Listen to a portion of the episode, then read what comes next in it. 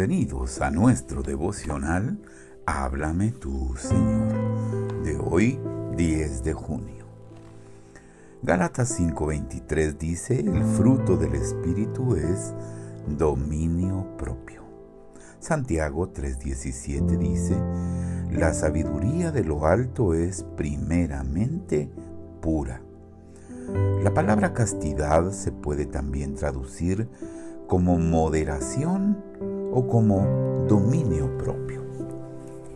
Una persona que es dominada por la influencia del Espíritu Santo siente en todas las áreas de la vida diaria la disciplina y el gobierno divino. No debe de existir el descuidarse a sí mismo. Esto es mucho más importante en el área de la sexualidad por esto es muy necesario observar la castidad. La castidad es pureza. Nuestra alma tiene este alto llamado en ser una morada de la Trinidad de Dios. Nuestro cuerpo es el templo del Espíritu Santo. Dice Primera de Corintios 6:19 ¿No sabéis que vuestro cuerpo es templo del Espíritu Santo y que está en vosotros, el cual tenéis de Dios y que no sois vuestros? Ninguna impureza o bajeza debe ensuciar este templo.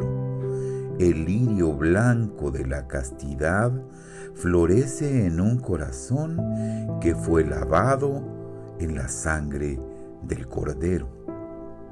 Quien pertenece a Jesús es puro en sus pensamientos y en sus fantasías.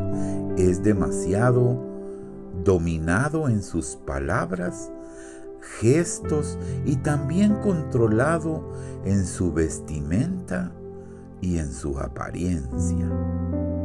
Bienaventurados los peregrinos en esta tierra de quienes el Señor puede dar el testimonio de Apocalipsis 3:4.